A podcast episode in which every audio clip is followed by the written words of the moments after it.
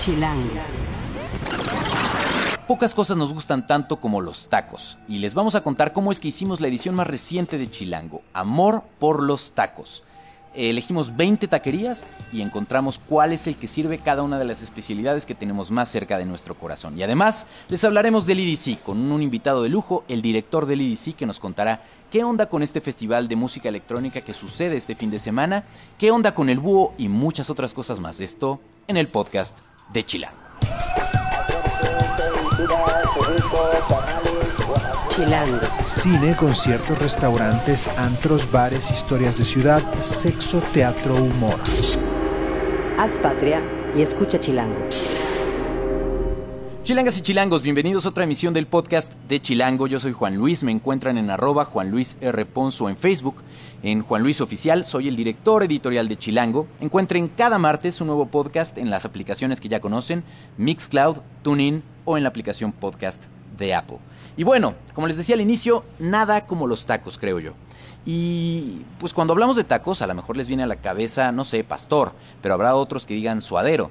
Entonces, esta vez quisimos hablar de tacos en la revista e hicimos una selección eh, de los 20 tacos más queridos. Invitamos a un grupo de expertos glotones a elegir su favorito en cada uno de ellos. Así salió una lista de los que más votos recibieron entre editores y jueces. Y es un gran pretexto además para tener como invitada a Diana Feito, que es nuestra adición más reciente al equipo chilango y es nuestra editora, nuestra flamante editora de gastronomía. Diana, bienvenida. ¿Qué tal, Juan? Pues sí, incorporándome al equipo, pasándome la increíble, pues seguimos comiendo. Qué bueno, me da muchísimo gusto. Y bueno, pues ya tú te integraste a Chilango en la, así como ya cuando estábamos cerrando justo esta edición. Entonces te tocó parte y parte. Pero, pero más que hablar del proceso quizá de cómo lo hicimos, que, es lo que les acabo yo de explicar, hicimos una selección de jueces invitados que ah, valga, la, valga la presente para agradecerles al chef Michael Calderón, a Mariana Camacho, a Cha, al chef Jorge García, a Ricardo Guzmán Wolfer, a Marcelo Lara, a José Luis León, al chef Ricardo Muñoz Zurita, a Rulo y a Alonso Rubalcaba que participaran en esto y nos ayudaran a votar porque la decisión no estaba fácil. Eh, si yo te pregunto, Diana, ¿cuál es tu taco favorito del pastor? Probablemente no va a coincidir con el mío. O sea, ¿cuál es, por ejemplo, el tuyo? El del huequito. El del huequito. Sí. Y eso que no lleva piña como tal. Ya sé. Fíjate que cuando el huequito quedó eh, muy, muy cerca de ganar este año, y, y uno de los criterios que sí nos, nos daba así como un poco de nervio era el... Y díganos ustedes, pues escuchas, ¿creen que el taco del pastor debe llevar piña o no? Porque en el huequito dicen no. Tenemos una receta propia, con una salsa muy bien cuidada, y pues no le ponemos piña y ni se atrevan a pedírnoslo con piña. Muy puristas. Así es. Aunque el auténtico taco del pastor sí la lleva. Entonces, bueno, a ti te gusta el huequito.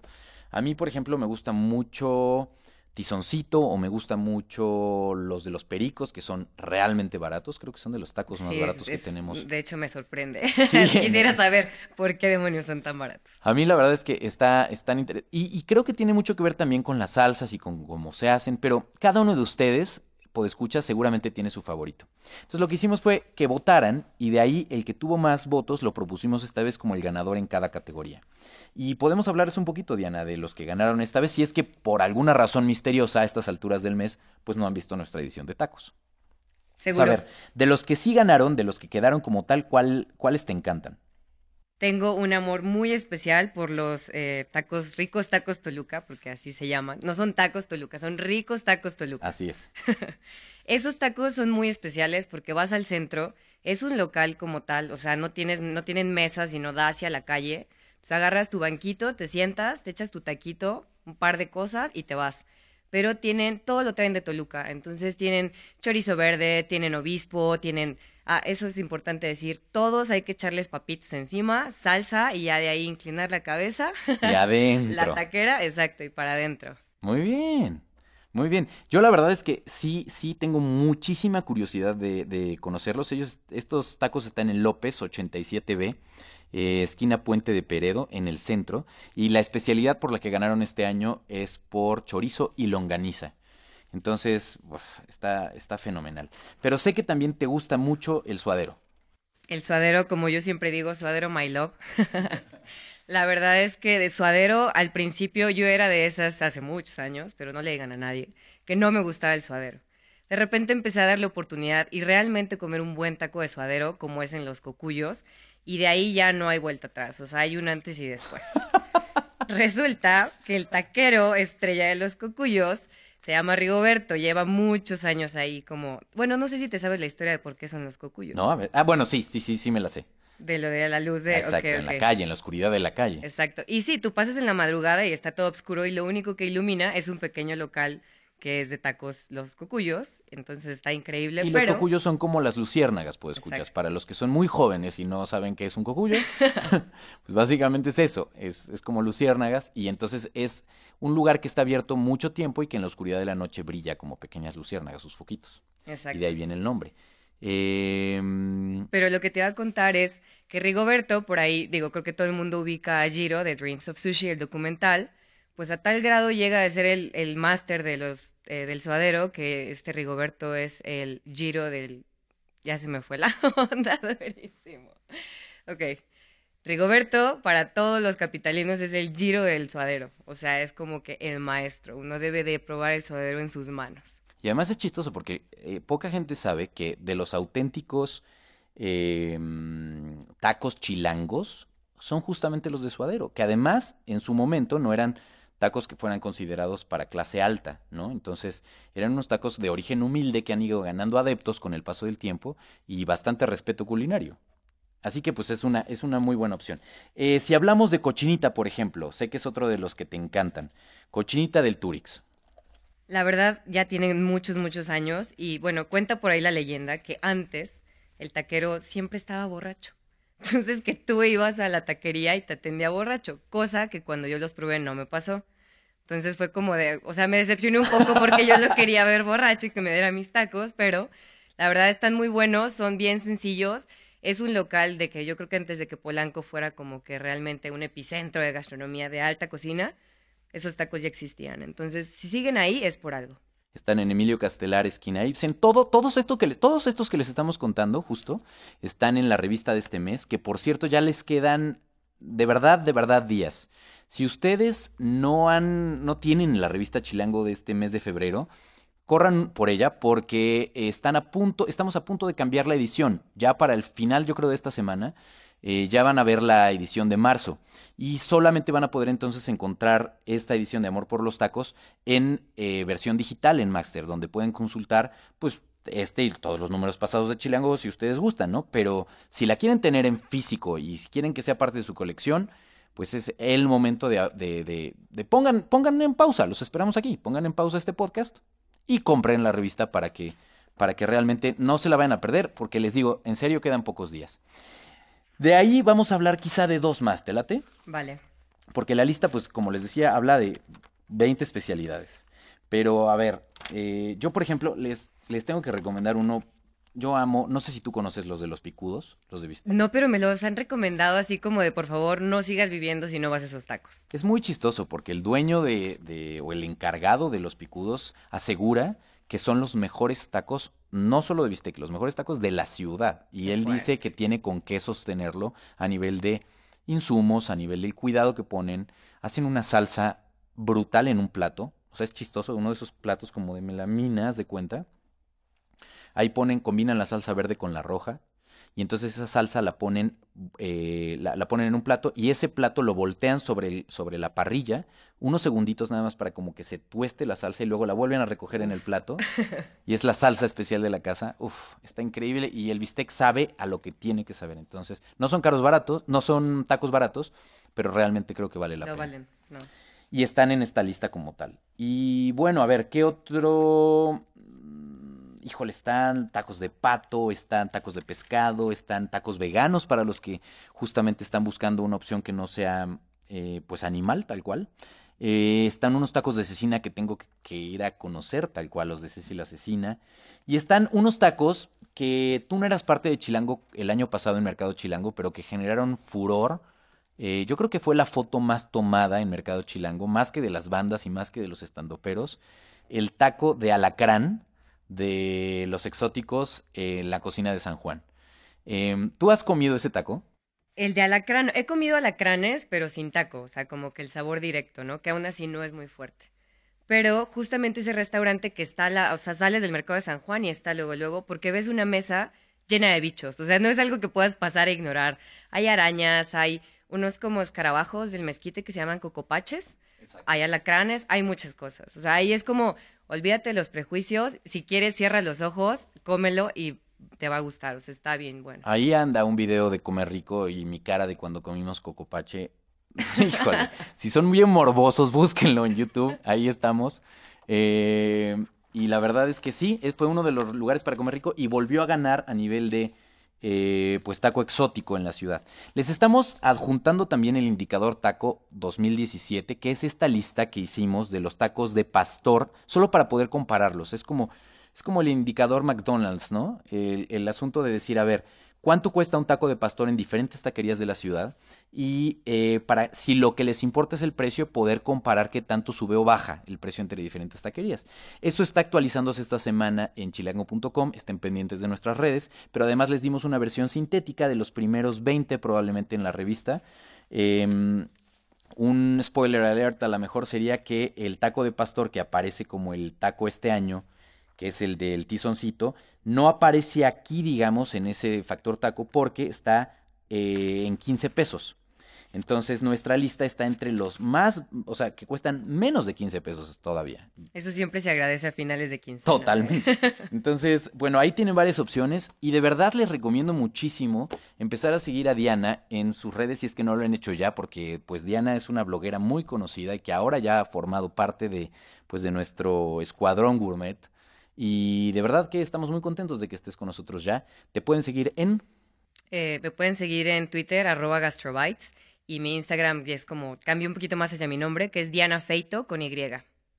F-E-Y-T-O. Exacto. Perfecto. Gracias, Diana. Muchas gracias. Chilango.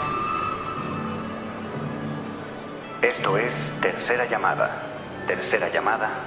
Comenzamos. Si pasa en la ciudad, está en Chilango. Vamos de volada a lo que podemos hacer esta semana y bueno, arrancamos con la exposición en el Mujam de lunes a viernes de 9 a 6 de El Mundo de Barbie y sus amigas que exhibe 3.000 muñecas de todo el mundo. Eh, la entrada es 75 pesos y lo pueden ver en horario corrido de toda, esta semana. Y también hablando de exposiciones está el Memorial del 68, una instalación multimedia que desmenuza el movimiento estudiantil en el CCU Tlatelolco, la entrada ya es gratis. Luego, si se les antojan, pues no sé, tienen ganas como de probar cosas o sabores de Israel, en Merkabah es el nuevo restaurante de Daniel Obadía. Traemos en la revista de este mes una reseña y les podemos decir qué tal está. También está Huella, Repetición e Inversión, una exhibición en el Museo Nacional de la Estampa de martes a domingo de 10 a 6. Eh, la entrada es 45 pesos. El jueves se presenta The Radio Department en Sala Corona a partir de las 9 de la noche. Y ese día también pueden comprarse unos libros en la Feria Internacional del Libro en el Palacio de Minería. La entrada es gratis, obviamente los libros no. Eh, el viernes está Carla Morrison, eh, regresa a la ciudad para presentarse en el Teatro de la Ciudad de Esperanza Iris. Esa noche El Niño y Resorte estará en el Pepsi Center eh, desde las 6 de la tarde. Y luego viene el fin de semana del EDC, ahora les voy a contar un poco más. también el sábado es el clásico joven en el Azteca, América y Cruz Azul a las 9 de la noche. Y luego el domingo eh, pueden darse el gusto, literal, 20 años después, de ver a Ana Belén, Víctor Manuel, a Serrat y a Miguel Ríos juntos en el Auditorio Nacional a las 6 de la tarde. En una serie, ese es uno solo de los varios conciertos que van a estar. Y bueno, la verdad es que me da mucho gusto que esté de nueva cuenta Laser Goose. Él es el director del EDC. Ya estuvo aquí hace un tiempo, ya estuviste aquí hace un tiempo hablando de otro festival. Y ahora sí es hablar de tu mero mero bebé. Gracias Juan, y pues de aquí yo feliz de estar eh, otra vez en el podcast de Chilango. Eh, y pues muy emocionado ahora sí de hablar del EDC, que es este fin de semana. ¿Cómo es la experiencia y qué diferencia hay para de, este festival con otros que son parte ya de, la agenda del festivalero chilango? Eh, mira, es muy diferente y creo que para el típico festivalero chilango eh, hay muchas diferencias, ¿no? Al final, en, un festival como el Corona Capital o como el Vive Latino, tú vas a ver a los artistas. Aquí realmente la forma en la que EDC lo dice y lo creemos es que el, headliner más importante es nuestro público, ¿no? Nuestro público son los headliners. Y, y el festival está completamente construido para que la experiencia del headliner sea la mejor posible. Esto quiere decir que hay una maraña de estímulos gigantes y unos presupuestos extraorbitantes en cosas como los escenarios. ¿no? Este año traemos 120 metros lineales de escenario. Que nuestro escenario principal se llama el Kinetic Temple. E, e, eso es lo que eh, me imagino que hace que entonces vendas 40 mil boletos. Eso me sorprendió muchísimo. Sin saber quiénes iban a tocar. 40 mil boletos que implica que son 40 mil personas que no les importa lo que vas a poner ahí. Y, confían en la marca, ¿no? Confían realmente en, que Insomniac y EDC les va a traer esta experiencia sin importar quién toque, ¿no? Digo, el, el line-up, creo que el line-up de este año es muy bueno, pero más allá de, los seis espacios de escenarios que vamos a tener, hay eh, juegos mecánicos, literalmente este año va a haber más que nunca, eh, gratis, o sea, no tienes que pagar nada extra, entonces si quieres subirte desde la rueda de la, eh, la rueda de la fortuna, la Torre, El Ratón Loco este año, eh, juegos como el Twister o el, Mientras está escuchando la música. Mientras está cerca de alguno de los, los seis escenarios. tienen el mismo tipo de curaduría musical? No, cada escenario es totalmente diferente. ¿no? El main stage pues sí es este como EDM, el sonido que, que de muchos casos ya conocemos como electrónica pop. El segundo escenario, nuestro Neon Garden, que es techno y deep house, o sea, el famoso underground. Eh, nuestro tercer escenario, que es un, el Wasteland, que está súper chido el diseño, que es como una ciudad post-apocalíptica, eh, que se la comió un cangrejo. Ok. Eh, tiene un día hardstyle, que si no saben lo que es el hardstyle, a mí me sorprendió hace varios años cuando googleé por primera vez hardstyle. Es súper raro explicarte qué es el hardstyle, pero, pero es música electrónica de más de 150 bits per minute y realmente hace que todo suene como el gallinazo. Eh, y el segundo día eh, está curado por Bass Rush, que es eh, dubstep, drum and bass y o sea, sonidos súper bajos. El cuarto escenario es nuestro escenario 2X, puro talento nacional. Un día vamos exponentes de este EDM o sonido electrónico normal y el segundo día eh, ritmos latinos, ¿no? Que son súper importantes. Ahora sí que lo que el trap es para el hip hop, estos sonidos que a veces se llama global bass, a veces le llaman latin trap, eh, son para el reggaetón, ¿no? Es casi casi como música para perrear. Eh, nuestro quinto escenario este año es el Upside Down House, que es una sorpresa, es la primera vez que viene. les recomiendo mucho que se den una vuelta solo para ver cómo es que puedo voltear una casa y poner al DJ en la azotea. Está súper padre el concepto. Tiene muchísima producción. Muchísima producción. Eh, y, en, el Upside Down House un día está curado por Born in México, que es underground mexicano. Eh, de Toco, Héctor, muchos exponentes muy, muy, muy buenos.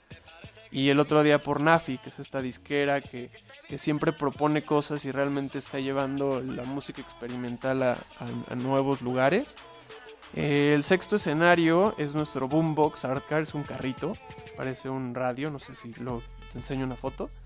Eh, el primer día también hay puros exponentes locales y el segundo día se vuelve un escenario de, de Psytrance. Eh, muchos trans israelí y, y, gente de todo el mundo, ¿no? Al final nuestra trans family, los fans del trans en México como que fueron muy vocales en decirnos que los ignoramos, entonces eh, casi los madrean.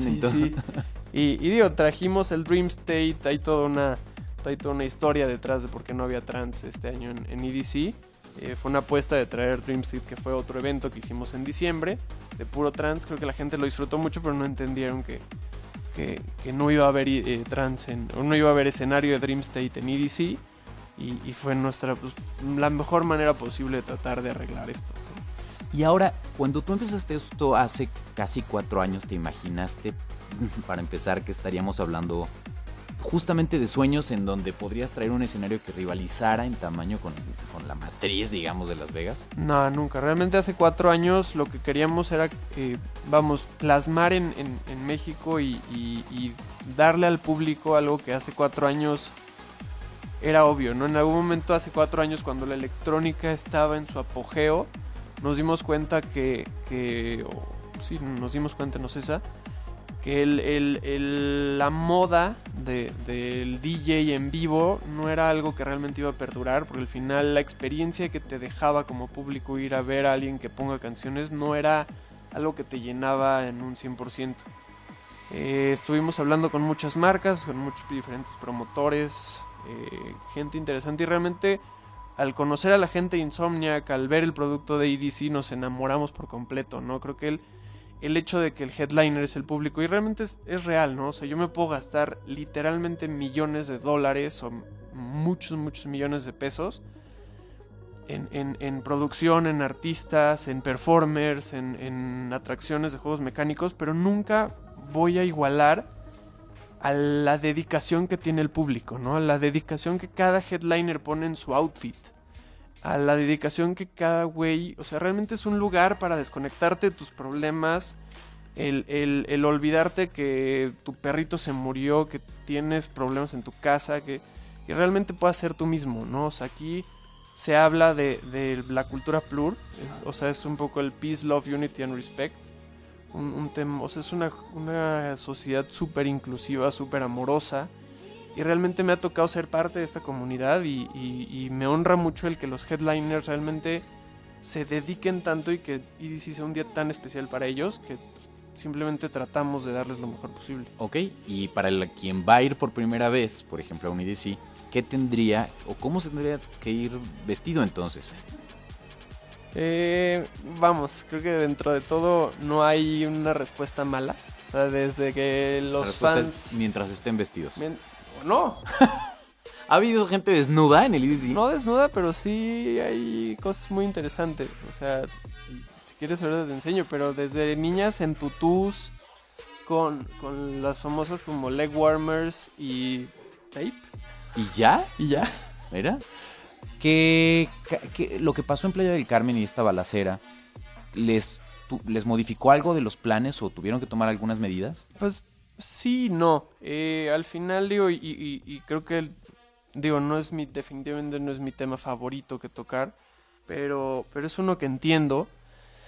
Eh, entiendo que esté muy caliente en este momento por lo que pasó en el BPM, creo que es, es muy triste lo que pasó en el BPM, pero al mismo tiempo creo que es, es totalmente otro contexto, ¿no? El hablar de, de la Ciudad de México contra Playa del Carmen, el hablar de una compañía como lo es Ocesa o, o- o- o Grupo CIE y, y las medidas que tomamos en un recinto cerrado como es el autódromo. Entonces sí, sí hay cosas que, que- que estamos tomando, o sea, demasiadas medidas de seguridad, el inmueble va a estar completamente seguro, estamos trabajando con las autoridades eh, de la mano desde, desde los famosos pat downs hasta garitas, hasta arcos de, de- de metales Perros, me imagino. perros, eh, todo, todo se está considerando definitivamente para, para asegurarnos que sea algo seguro, ¿no? Y al final esta es la fiesta más grande, yo creo, de lo electrónico en México como tal. Entonces es, es parte de cuidarla, supongo. Definitivo. Hablemos un poco entonces del line-up. Me llama mucho la atención. Digo, todo mundo ubica los nombres grandes que van a estar en el EDC. Y de hecho, en Chilango de este mes tenemos un texto de Uri Weissel que cuenta muy bien qué es lo que no se pueden perder en los dos días. Eh, pero me llama mucho la atención en la parte de, de talento local. Eh, porque es una. eh, Para los no conocedores del electrónico, como es mi caso, está interesante ver que haya eh, pues un, un número creciente, ¿no? ¿Cómo es eso y cómo lo ves o desde cuándo está pasando esto? Cuando empezamos la escena local era... existía, no te digo que no existía, pero no, no había un, un como compañerismo como tal, no, no, vamos a, o sea, y todavía pasa, ¿no? Creo que el- siempre en cualquier escena como que el, el- el- el que Insoportable. ¿no? El que es el insoportable y el que se, se traten de meter el pie en vez de darse la mano, ¿no? Pero, pero este año especialmente como que realmente hemos visto que, que no solo eso, sino que los DJs se respetan, hay muchas eh, colaboraciones, hay mucha creatividad y, y ha hecho que la escena realmente crezca, ¿no? Eh, podemos hablar de, de- varios exponentes, creo que tocamos en algún momento, bueno, dije algo de, de Héctor, creo que es un, un- un punto muy interesante, eh, 100% mexicano de Guadalajara, produce tecno, pero hoy en día es casi casi la mano derecha de, o lo fue de Marco Carola o de toca con, con muchos muchos más. Va a estar en Ultra va a estar o sea como que realmente sí lleva la bandera de, de, de uno de esos mexicanos que nos representan en México Perfecto. Y al final, bueno, al, al- al inicio te lo pregunté, pero no lo hemos... Y quizá con eso va- valdría la pena cerrar. Eh, el búho. Eh, supongo que tiene que ver con esto de que hablabas al inicio de Insomniac, justo, y de este Sí. fundador. Pascual, eh, Pascual Rotella es- viene de una familia italiana, o sea, Pasquale. Fue este como loco en la música que siempre se atrevió, o no en la música, en, la- en el mundo de la música en vivo, en el mundo del promotor. Eh, alguien que, que- que por tantos años le dijeron como, pues tus fiestas van a ser de este tamaño y, y si quieres ser un promotor, pues tienes que dejar de hacer fiestas y dedicarte a, a promover artistas grandes y realmente él tiene un vínculo muy especial con, con sus headliners, ¿no? De ahí viene el, o sea, el término. O sea, él realmente su, su tema, fuera de que pues, fuera de que no duerme tanto y vive de noche y por eso le dicen el búho, eh, tiene un vínculo muy especial con el público, ¿no? Entonces realmente ha encontrado que esta fórmula de, de atender 100% las necesidades del, del público, más allá de lo que pueda llegar a necesitar un artista, eh, se vuelven lo más importante, ¿no? Y creo que también es algo muy bonito que pues por fin yo como público alguien está pelándome a mí, ¿no? Entonces, eh, ¿por qué el búho? Pues porque un poco el... el, el- o sea, es como una metáfora de dos partes, ¿no? El, vivir de noche y hacer música electrónica y hacer raves, pues hace que tengas que dormirte hasta muy tarde, entonces duermes de día y vives de noche, entonces de ahí un poco como los búhos cambian de... o sea, viven de noche, pues de ahí viene el, el búho, ¿no? Realmente los invito a, a escuchar un podcast que se llama Night Owl Radio. Eh, es, es eh, Pascual es como el host y siempre son mixes, sale cada viernes. Y el de la semana pasada y la de anterior fueron de EDC México, entonces si pueden, denle una escuchada. Va, perfecto, perfecto. Y lo podemos encontrar en todas las plataformas igual. En la de iTunes seguro sí. Muy bien. En- no sé bien dónde más. Genial, no, no, no, pues buenísimo. Y les voy a, les voy a eh, tuitear la liga. eh, muy bien. ¿Todavía hay boletos para esta semana? Eh, sí, en Ticketmaster o si quieren en, en taquilla. Pues ya, ya les contaré, ya los contaré a ver qué tal. Sí, exacto, me Eh, encantaría pueden tu opinión. No, no, de verdad. Van a encontrar más información en mexico.electricdaisycarnival.com, que es la página, y en la revista Chilango, en la página 52 de la, de la revista, pueden encontrar más detalles del lineup, una foto muy bonita de, de este búho enorme que, que supongo que va moviendo la cabeza de lado a lado. Exacto. Ese fue nuestro Crystal Village. Ese es el del año pasado. Este año no viene ese escenario, pero viene uno más chido. De hecho, el, el- el tema de este del Kinetic Temple es el, el árbol de la vida. Y ya lo conocerás el fin de semana. Buenísimo. Como siempre, muchas gracias por venir y más por la agenda que traes esta semana. Te agradezco mucho. Y si te quieren seguir o quieren seguir al festival, ¿qué tienen que hacer? El festival es Facebook, arroba Electric Daisy Carnival México. eh, Twitter EDC México. El hashtag oficial es guion EDCMX. Y si alguien tiene algo específicamente para mí, estoy en Twitter, L-güero. Con G-U-E. G-U-E-R-O. Ya estás. Muchas gracias. Gracias a ustedes. Y bueno, ¿qué tal que despedimos con una de las bandas que se va a presentar el domingo y que yo tengo muchas ganas de ver, que es The Chainsmokers, con esto que es Paris, el sencillo. Eh, les recuerdo de volada nuestras redes, síganos en Chilango, en Twitter y en Instagram estamos como chilango.com, en Facebook como Chilango Oficial, en YouTube como Chilango y en Foursquare como chilango.com. Toda la conversación siempre la ponemos en el hashtag podcast Chilango. En la producción estuvo Rafa Met Rivera, en la asistencia de producción estuvo Alex López, el diseño de audio es de Omar Morales, hagan patria y escuchen Chilango. We go down, then we go down together. They'll say you could do anything, they'll say that I was clever. If we go down, then we go down together. We'll get away with everything, let's show them we are better. Let's show them we are better. Let's show them we are better. We're staying in Paris. haz patria y escucha Chilango.